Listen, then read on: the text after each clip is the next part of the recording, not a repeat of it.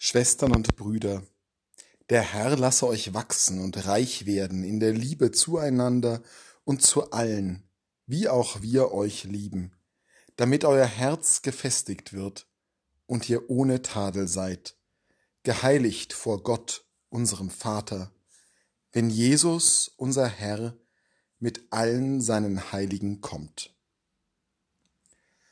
Der erste Thessalonicher Brief ist eines der frühesten Zeugnisse der Heiligen Schrift.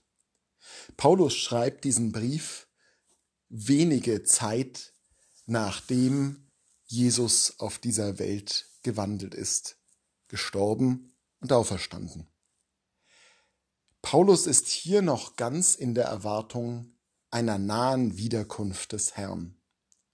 Und diese Erwartung wird uns auch noch in den Schriften des Evangeliums von heute begegnen, wo Jesus selbst ankündigt das nahe Ende, eine apokalyptische Situation, die aber von ihm bei aller Düsterkeit doch mit den Worten beschrieben wird, Eure Erlösung ist nah, erhebt eure Häupter. Und ähnlich argumentiert auch Paulus, dass wir wachsen sollen in der Liebe, ist ja doch eine ähnliche Formulierung wie das erhebt eure Häupter.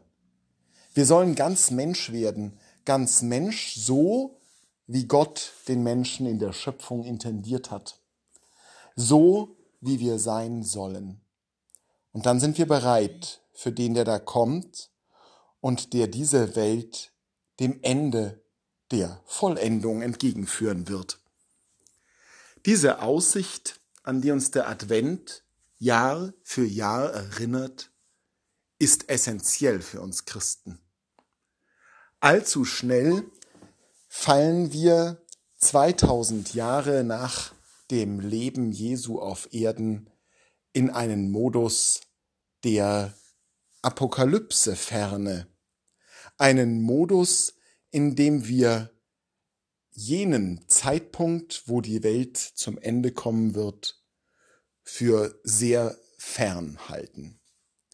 Wir beschäftigen uns wieder mit den Dingen dieses Lebens, machen Pläne für in zwei, in sieben, in dreißig Jahren und verlieren den Blick, den geschärften Blick, den jener haben, die damit rechnen, dass morgen vielleicht die Welt schon zu ihrem Ende kommt. Nicht, weil wir Christen in einer Untergangsstimmung wären, sondern in einer Erwartungsstimmung, weil wir unsere Häupter heben beim Blick auf das Ende, weil unsere Erlösung naht und nicht unser Untergang. Diese Haltung des freudigen Erwartens der Erlösung, diese Haltung kann unser Leben verwandeln kann uns eine ganz andere Zielrichtung geben, als wenn wir nur damit beschäftigt sind, gemütlich vor uns her zu wanken. Das wird unseren Schritt beschleunigen auf Jesus hin, wenn wir fest damit rechnen, dass vielleicht schon morgen der Tag kommt, wo er, der Herr, diese Welt an ihr Ende führen wird. Und selbst wenn dieser Kosmos noch viele Millionen, Milliarden von Jahren existieren sollte, so ist doch klar, dass für jeden von uns dieser Tag kommen wird, wo das Leben endet, wo zwar nicht die Welt als Ganze, aber doch die Welt für uns ein Ende nimmt. Und auch hier tun wir gut daran, uns in diese Erwartung hineinzuschwingen, damit zu rechnen, dass morgen der Herr vor der Tür steht und anklopft und sagt, komm in mein Reich, hier zu mir, wo ich einen Platz für dich vorbereitet habe. Ganz unabhängig davon, wie alt oder gesund, wie erwartbar der Tod für uns ist, wir müssen immer mit ihm rechnen der heilige Benedikt hat das in seiner Ordensregel zu einer der wichtigen Maximen für den Mönch gemacht, den plötzlichen Tod täglich vor Augen zu haben. Es kann aber für jeden von uns ein wichtiges Mittel sein.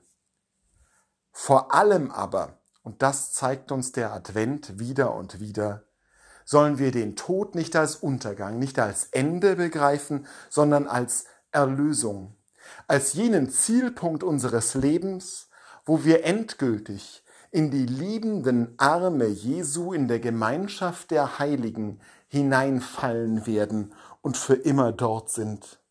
So wie es der Apostel Paulus im Brief an die Thessalonicher schreibt, dass wir im Herzen gefestigt sind, geheiligt vor Gott, wenn Jesus unser Herr mit all seinen Heiligen kommt. Das muss nicht in der großen apokalyptischen Zusammenschau jenes Tages sein, da der Kosmos vergeht. Das kann schon im Moment unseres Übergangs in das wahre Leben sein. Erhebt eure Häupter, die Erlösung ist nah. Das ist die Haltung, in der wir als frohe, erlöste und vor allem hoffnungsfrohe Christinnen und Christen in die Welt gehen sollen. Das will uns der Advent Jahr für Jahr einhämmern.